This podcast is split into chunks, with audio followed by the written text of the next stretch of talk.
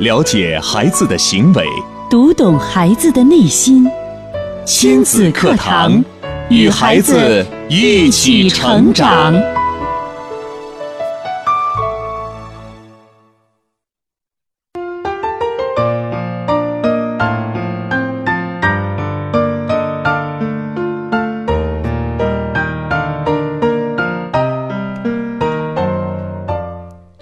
听亲子课堂，做智慧父母。欢迎收听以心理学为基础的专业亲子教育节目《亲子课堂》，我是主持人袁明阳，我是主持人吴化。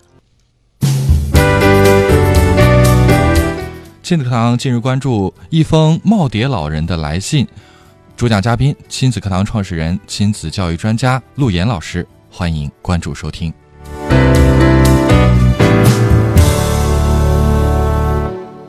好，这边开始，首先请出陆岩老师。陆岩老师，你好。吴话好，明阳好，亲子课堂的听众朋友们，大家上午好。从二零零九年三月亲子课堂开播至今，到今天呢，亲子课堂已经走过了六年的时光。今年呢，我们迈入了第七年。亲子课堂自开播以来呢，受到了来自全国各地的听众的呃关心和支持。我们也经常。呃，得到啊，不同的听众啊，给我们不同的反馈。是的，我们的听众群年龄跨度还是很大的。是。近日呢，亲子课堂节目组收到了一位热心听众李阿姨的来信。李阿姨啊，是一位八十岁的退休老人。是，而且她是亲子课堂的老朋友了。嗯。那在这封信当中啊，呃，李奶奶应该说是言辞恳切呀，呃，表达了对节目的喜爱，同时呢，她也提出了。他对于节目当中的这个观点啊，所持的不同的态度，那究竟呃李奶奶在信中写了些什么呢？我们在今天的节目当中呢，和大家来关注。当然，呃，也透过这样的一期节目啊，我们希望可以征集收音机旁听众朋友您对我们节目的意见或者是建议。嗯，我想不管是肯定。还是批评，都是我们前进的动力。嗯，是的，大家可以通过两种方式参与进节目互动。新浪微博，您可以关注“迪兰路言亲子课堂”，在今日话题帖后跟评论。微信平台添加微信号“亲子百科一二三”，亲子百科是汉语拼音的全拼形式，一二三为阿拉伯数字。那在今天的微信栏目当中啊，就有。今日关注一封耄耋老人的来信，我们也已经把李阿姨寄给我们的这封信给大家通过微信啊展示出来了。是，好，那接下来呢，我们就一块儿来跟大家关注一下一封耄耋老人给我们来的这封信。嗯，呃，当然这封信其实是写给我们亲子课堂两位创始人的。我很想问一问，就是陆岩老师，您看到这封信的时候，当时的感触感受是什么样的？呃。第一个感触呢，就是老朋友又来信了。嗯，李阿姨写信呢，这不是第一回了，不是第一次了。早些年的时候呢，就收到过李阿姨的信。嗯，当年她还七十多岁啊。我记得在呃亲子课堂大概成立有两三年的时候，李阿姨就给我们写过信。嗯，啊，当时她是七十七岁、七十八岁，我记得。嗯，然后呢，当时呢就给我们提了很多节目上的一些自己的这个建议，然后自己收听的感受。嗯，哦，当时就。挺感动的啊！说有一个呃这么年龄这么大的一个阿姨，然后非常关心我们的节目。那么这一次呢，收到来信之后呢，可以说是得到了我们节目组，尤其是像周正教授、还有迪恩老师、陆岩老师，我们整个的这个对这个事件的一个关注。因为李阿姨呢在信中呢所写的一些观点，我觉得非常有代表性的，就是我们的听众朋友在呃听我们节目的时候。可能会有一些质疑，嗯，但是呢，又没有表达，可能是觉得节目太好了啊，呃，节目专家说的太好了，所以就没有表达。但是李阿姨在信中呢，就说了自己的一些观点，嗯，啊，每个人都会有不同的角度。对，我觉得通过李阿姨的这封信呢，第一呢，我想让大家知道什么呢？就是我们生活条件好了。所以，我们现在整个社会的各个阶层都在关注家庭幸福和亲子教育。是的，家庭幸福是一个社会单元核心的一个最重要的一个问题。一个单元幸福了，整个社会和谐了，幸福了。当然，那么李阿姨呢，作为一个呃，她大孩子都，她大儿子都五十多岁了啊。是的。所以说呢，她整个是一个家里家里边的一个老人。都这么关心教育，那我们这些现在正是为人父母的年轻人呢？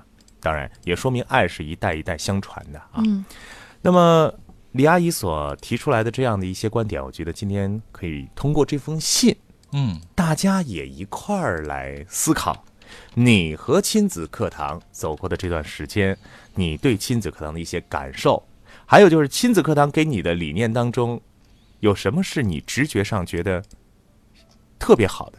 嗯，还有什么是直觉上觉得，哎呦，怎么不对位呀？就是不是我想的，嗯，怎么会是这样？啊，我觉得大家可以把自己的一些观点亮一亮，嗯，大家一块儿在我们的平台上讨论一下，对，啊，给大家一个相互去探讨某些呃话题的一个空间。啊，今天我们就一同来关注这封信。是的，尤其是对于亲子课堂的新听众啊，刚听我们的节目，对于我们的理念，猛一听真的有点接受不了，也有点理解不了。那虽然我们是要求听众在前三个月的时候要盲从，但是我相信大家一定都有自己的思考。不妨把您的一些嗯观点哈，通过微博、微信，再通过这样的一个一封信，大家一起有一个思想上的碰撞。你比方这回咱们推出的中国家庭幸福标准，是嗯，然后呢，有一些微信大号给我发过来，他说你们哦发的内容怎么呃，我看着好像不符合这个现代社会的教育理念。嗯我说有什么呀？他说你怎么能让妈妈闭嘴呢？妈妈闭嘴了怎么教育啊？妈妈不说话了怎么和孩子沟通啊？啊，这是第一个问题，这是我我当时就是发完之后，很多的一些微信大号给我发的。嗯还有一个问题呢，就是说你为什么不要求孩子上进呢？啊，咱们第一条慢生活呃高效率里边就说嘛，不要求孩子上重点嘛。对，嗯，所以你看，就是这些话题，大家都在讨论。我们不妨呢，通过李阿姨这封信，一块儿来听一听李阿姨的心声，一块儿来探讨探讨我们内心真正的一些声音和现在的一些核心教育理念之间的一些距离。是的，我想我们亲子课堂已经走过六年的时间，迈入第七个年头了，咱们也应该好好的总结一下，对不对？对我们一直说，老听众可能会跟着我们去盲从，并且取得了效果，但是可能还会有更多的听众，他还是存在一些质疑，他还是在观望。嗯他说：“你们说的，我怎么觉得没道理？”那我们今天就给大家这样的一个机会，对对您说说您的不同观点。当然，我们通过这封来信，茂迪老人的来信，我们听听看他的观点，您是否认同呢？我们也在我们的微信平台“今日关注”当中设置了一个投票话题，您可以在看完这封来信、听完我们这封来信之后啊，说说您是否同意李阿姨、李奶奶的观点。嗯，好，微信平台是亲子百科一二三，亲子百科是汉语拼音的全拼形式，一二三是阿拉伯数字。嗯，好的，那接下来的时间我们是不是一块儿来读一读这封来信？嗯，好的，大家呃也来听一听，到底这位年近八十岁的耄耋老人给亲子课堂写了怎样的内容，他有什么样的观点？嗯，好，那接下来的时间咱们就来分享一下。二位创始人，你们好，我是一位八十岁的退休老人，是亲子课堂的忠实听众和义务宣传员。我是时代的落伍落，伍者，不会用电脑打字，只好用笨拙的文字来表达我对你们的感谢。感谢你们给我新的教育理念和新的知识，谢谢你们。我常对身边的亲朋好友说，我每天听亲子课堂，希望你们也听听。呃，他对培养教育孩子，呃，搞好搞家庭好家关系庭关系有很大的帮助。你听了一定会从中受益的。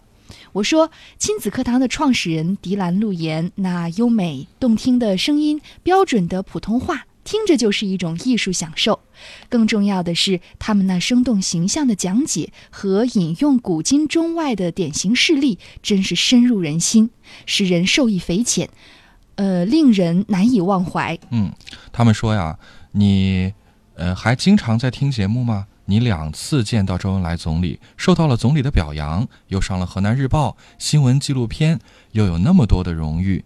你的一双儿女那么优秀，都是重点高校的教授和校级领导，儿子带研究生，又有那么多的头衔，又和呃李兰李兰清啊、汪洋啊等呃重要领导人有和合影。你的女儿呢，也是重点高校的教授、处级干部、高等委员会评估专家，现在呢又是机关党委委员以及纪委书记。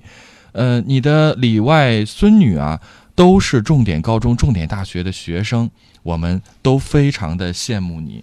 呃，你给我们了，呃，培养了这么多优秀的孩子。呃，我说呀，社会在发展，形势呢也在变化，我们要跟上时代，接受新的教育理念，才能够培养出符合时代要求的新型人才呀。嗯。嗯这些朋友听完之后就说：“呃，有一次我们偶然听到亲子课堂周正教授说的‘考一百分都是妖怪’，我们感到不可理解。考一百分有什么不好？难道不考一百分就好了？又说他女儿七道题只对一道题，这样的成绩值得提倡吗？如果都考成这样的成绩，我们国家还能培养出尖端人才吗？老师，您怕被啊？您恐怕被解聘。”每次让一些全职太太、家庭妇女说自己的家务事，还把给男人洗脚布置成作业搬到我们的节目上讲，有必要吗？还有周正教授不让孩子上重点，这是他个人的事儿，但上重点学校有什么不好？哈佛大学出了三十三位诺贝尔奖获得者，哈佛大学出了七位美国总统，我们的清华、北大出了，呃。朱镕基、胡锦涛、李克强这样的全国领导人，嗯，拿破仑也说，不想当将军者，呃，不想当将军的战士不是好战士，还要鼓励战士积极进取。还有温总理访问钱学森时，钱学森说道：“我们为什么培养不出精尖的人才、一流的人才？”呃，他说，人类进入电子时代。如果没有高精尖的人才，就会落伍；那落后呢，就会受欺负。我们中华民族有五千多年的历史，出现了无数的英雄豪杰、先进模范人物。如果能把各条战线的领导人物的事迹，通过亲子课堂的讲解，使听众从中受益，把自己的孩子培养成符合时代要求的新型人才，岂不是对国家的巨大贡献吗？嗯，他还在信中接着说呀：“亲子课堂是一个连年被评为优秀的栏目，它丰富多彩，很受人欢迎。但是我们更希望它可以号召家长、学生多读书。”中国出版科学研究所开展的全民阅读调查，我国公民每人，呃，每年的人均阅读图书仅有四五本儿，这远低于韩国的十一本、法国的二十本、日本的四十本、以色列的六十四本。在我国有限的人均购书中啊，八成又都是课本教材。以色列人呢，只占全球人口的百分之零点二三，但是有一百二十一位获得诺贝尔奖，比例高达百分之十八点五，获得人数高居世界各国之首。我们这个泱泱大国呀，竟然赶不上一个小小的以色列，难道不值得我们深思吗？嗯，他还说，亲子课堂已经取得了辉煌的成绩，但希望更上一层楼，每堂课都是精品。为此啊，我给你们介绍几本书啊，也许你们也已经看过了。呃，接下来呢，他就给我们列举了大概有十来本的这个著作，我们给大家国内外的对挑几本介绍一下啊。首先说这本其实也是周正教授所推荐的《卡耐基写给女人》这样的一本书。对，还有比如说安妮呃沙利文写的《最伟大的教育》啊，魏书生的好父母好家教，呃，还有。呃，诸如毛勇编著的呃高校人士高校人士的七种能力，李克伟的中外成才的足迹等等等等。嗯，呃，应该说是古今中外呀，涉猎的非常的全面。对，我们可以想象一位八十岁的老人这么关注成功、关注教育、关注学识和知识，看了这么多书。对，在来信的最后呢，呃，我们的。老奶奶这样说啊，她说有不妥的地方，请谅解一位八十岁的老太太。呃，最后呢，要祝啊我们健康、快乐、幸福。来信呢是在一个月前，二零一五年的三月十二号。嗯，大家也都听完了。嗯，陆岩老师也再次聆听了一遍，我们也是认真的又阅读了一遍哈。确实感受还是很深的。我们可以感受到这位老人真的是非常喜爱我们的节目，这绝对不是听了一期或者三天打鱼两天晒网，他应该是每天都在坚持关注我们的节目。对，嗯嗯嗯。首先听到这封信啊，接到李阿姨的来信啊，每次看到李阿姨的来信呢，都是一次最大的鼓励。那么这一次呢，给我最大的一个就是一个亮点在哪儿呢？就是八十岁了，哎呦，李阿姨高寿了啊，八十岁了，耄耋老人了，八九十岁可以到到耄耋老人。为什么会钦佩李阿姨呢？因为我在想，我到八十岁的时候，那个时候呢已经是二零五零年、六零年了。哦，那个时候我还能跟得上时代吗？我还会去学习吗？我还懂得那个时代的事情吗？或甚至说我还活着吗？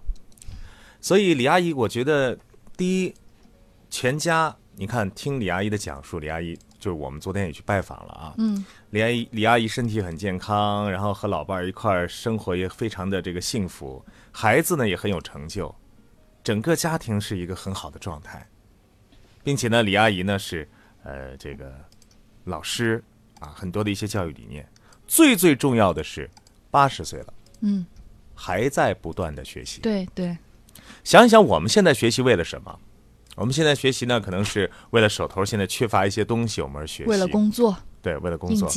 但是呢，李阿姨的学习呢，现在已经是站在很高的高度了。她会看到她她的小孙子啊、小孙女儿这样子的一个学习，她也会去思考，我曾经走过的那段路程当中，有什么是对的，有什么是错的，有什么是有用的，有什么是没用的，有什么是有道理的，而有什么是没有道理的。我觉得最重要的是，我们看待一个事情是看结果。李阿姨能培养出来这么好的啊，这个一个家庭的成员，从她的孩子到她孩子的孩子啊，她刚才说是里孙儿外孙儿啊，这个到她孩子的孩子都是蛮有成就的，并且家中好多都是大学生。这就说明李阿姨的这种教育的理念，在当年那个时代是奏效的，嗯，是有效果的，嗯，是有结果的一个好的理念。是的啊，那么李阿姨呢，也提出了自己的一些观点，我觉得大家可以在我们的节目里边进行一些讨论。是的啊，比方说，李阿姨就提出了，为什么考一百分的就是妖怪？他能考一百分，为什么不考一百分呢？能上重点为什么不上呢？对，十道题对了七道，我们为什么不让多对的多一七道？题对了，只对了一道。啊，七道题只对了一道，还要说，哎呀，你就只对了一道，啊，为什么不让多对几道呢？嗯，还说到呃这个上重点的问题，是吧？说到哈佛大学，说到很多的一些时政论述啊，说到一些读书的话题，我觉得我们节目给大家呈现的这些理念，放在那儿，有很多同学，有很多的朋友都是在想啊、我是照牌接收了，那你也可以思考思考，可以发出你自己的观点。今天我们就给大家了一个这样的讨论帖子嘛，你是支持李阿姨呢，还是支持另外的观点？是这样吗？对，我们嗯在今天的这个微信推送当中啊，就已经有这样的一个网络的在线投票啊。对于呃李阿姨、李奶奶的观点，您的选择是同意还是不同意呢？我们做一个小小的调查，我们会在明天跟大家来公布我们这个调查的结果。呃，大家也可以在您听到刚刚这封来信之后啊，讲一讲您的观点和看法。呃，两种互动方式，您可以参与。新浪微博是迪兰路言亲子课堂，微信平台是亲子百科一二三。亲子百科是汉语拼音的全拼形式，一二三为阿拉伯数字。好，继续回到正在播出的亲子课堂。今天的亲子课堂呢，吴华和明阳邀请到亲子课堂创始人、亲子教育专家陆岩老师做客节目，我们一块儿来关注一封耄耋老人的来信。上一节呢，我们一块儿来关注了这位呃李奶奶的来信呀、呃，也听到了她对亲子课堂的喜爱，以及自己对。呃，教育的一些观点，包括他认为自己和金立课堂的一些观念相左，嗯他也提出了自己不同的见解。听众朋友听到这封来信之后，您有什么样的观点呢？也欢迎大家跟我们来互动，说一说您的看法。嗯，比如说这个小桥流水哈，他说到记得收到过，还记得当时把稿纸写的信，呃在微博上公布了，布了字写的铿锵有力，是的。然后嗯感激满满。对这是小桥流水，也是一路跟着我们在收听哈。当年的那封信里边是没有那个一些质疑的声音的啊。嗯，这一次呢，阿姨写出了自己的一些观点，阿姨也成长了。对有有一位老听众的观点，咖啡加糖，他说：“我觉得没有支持不支持，有的是如何让教育更完善和更受用。嗯可是我觉得咖啡加糖就是，如果您不亮自己的观点的话，就是可能我们未必会就是起到这这期节目的作用。不是，我们不是为了节目的作用，而嗯是咖啡加糖啊，是这样，就是对待一些观点，我们一定要明确。对，我们要总是觉得这也好，那也对，可能这其实是在给自己找一个退路。这是这叫中庸啊。亲子课堂从来没有给过大家一些灰色地带。模棱两可的东西，我们亲子课堂一定给大家就是清清楚楚、明明白白嗯啊！考一百分，他就是妖怪，这是很不要求孩子这样上重点。我们说的每句话都是铿锵有力的，不能左左说说右说说，最后你把自己说懵了。你说我们怎样怎么让家长去执行？我们怎样怎样让家长去效仿学习？嗯啊，所以一定要明确，你要站位。嗯咖啡加糖，你今天一定要站脚。你觉得你内心里边支持哪个，你就去支持哪个。是到最后呢，你要觉得站不住脚，你再跳到另外一边都行，但是不要一只脚这边，半只脚那边。嗯，那我们就明确一点吧，就是针对李奶奶的这两个疑问，嗯，大家是怎么看的？考一百分都是妖怪以及不上重点。嗯，对，李奶奶其实还有一个观点是关于这个，呃，要女人为老公洗脚，她其实是非常反对的。嗯，好，这个其实这几个观点，我觉得已经非常旗帜鲜明了呀。嗯，大家认不认可呢？其实你看啊，通过李奶奶刚才也在讲这几个观点的时候，她讲到了什么呢？就是李奶奶的呃这个观点的背后是有是有一些呃支撑的，对就，她有她的一些观点支撑的。嗯，我觉得道理这个东西呢，每个人都会讲啊，并且每个人一定有自己的角度和自己的道理。包括我们的听众朋友，你一定要知道，你大脑当中有的那个道理，嗯。嗯。那个是支撑你得到结果的方式，而你口口声声说的那些东西，其实只占到了百分之十。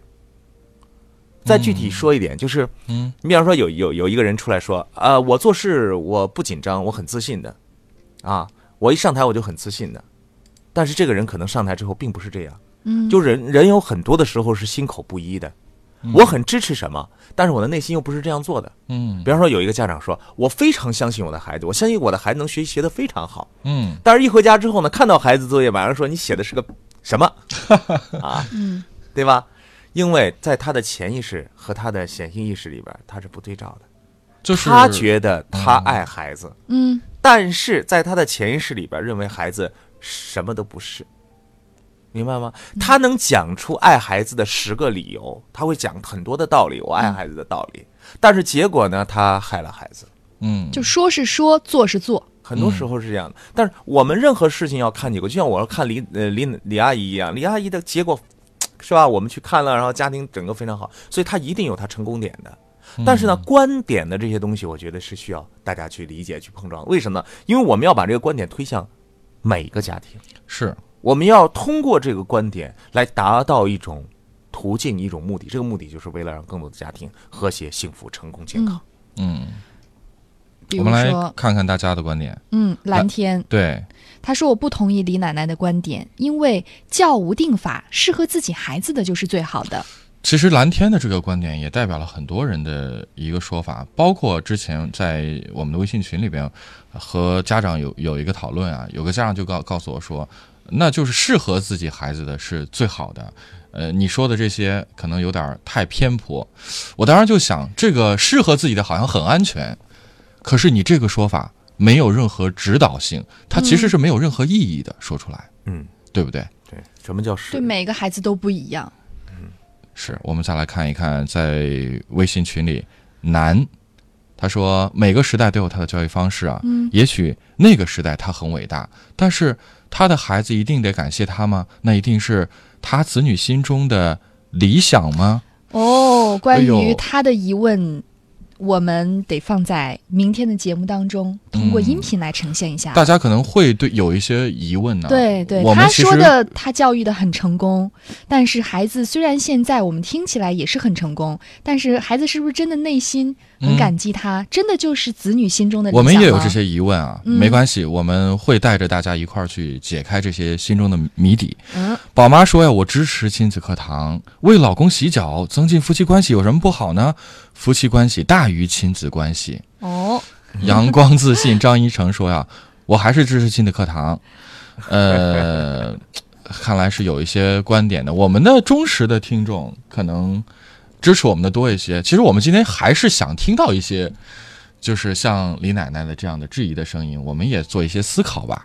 是这样，我来呃，一定要先澄清一下啊，澄清一下，澄清一下什么呢？嗯，这一次我们所做的调查，所做的这期节目，首先，今天我们节目没有任何观点，我们不说，陆岩不会说出任何观点，嗯，我不会下结论，我也不会告诉大家哪个是正确，哪个是错误，因为面对这些问题，我们需要不断的去窝堆去发酵。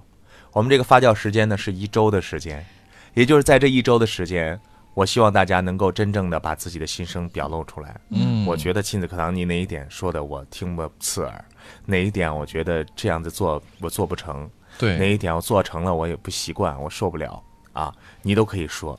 你比方说，你可以说你花零花钱，因为我经常到学校里边讲课的时候，嗯我说到给孩子发零花钱，那些家长是很奇怪是吗很奇怪的，很奇怪怎么能够给孩子钱呢？你给孩子钱了，孩子在外边买乱买东西怎么办？买了那些东西卫生又不健康其怎么办？实是有很多质疑的，一系列的质疑的声音。好，大家就可以来发出来，因为我们这段时间呢，就是征求大家，我们也在去了解市场啊，嗯我们也在了解大家的心声啊，这样我们才能够更好的帮助到你。嗯当然，有我们的忠实听众狠狠的支持我们，我们也很愿意。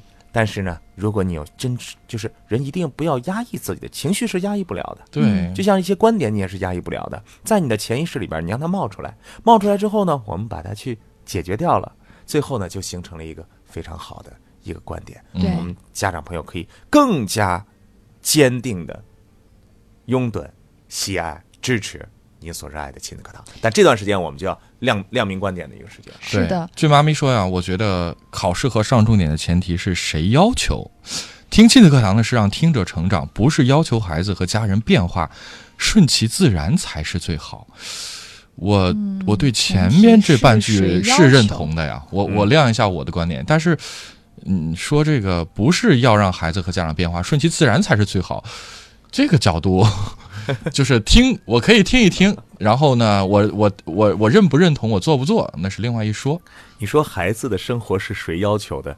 一个孩子特别懂事，我见过一个小女孩，她说：“呃，叔叔，我特别爱学习，嗯我觉得我要当三好学生，我要学习达到九十五分以上。”我：“这都是你想的吗？”对呀，这都是我的想法呀。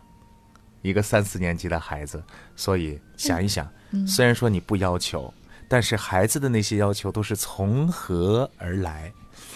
嗯，你想一想，如果说你说，哎呀，一定要考好，一定要考高分，考高分就是好，然后孩子拿了八十五分回来了，然后呢，第二天你说，哎呦，孩子能不能九十分？嗯，第三天第三次考试能不能九十五分？嗯，有没有穷尽？没有穷尽。有没有投？没有投。孩子受得了呢？受不了。所以什么样的生活状态最幸福？算了，观点亮到这儿，我们一点一点的拨开。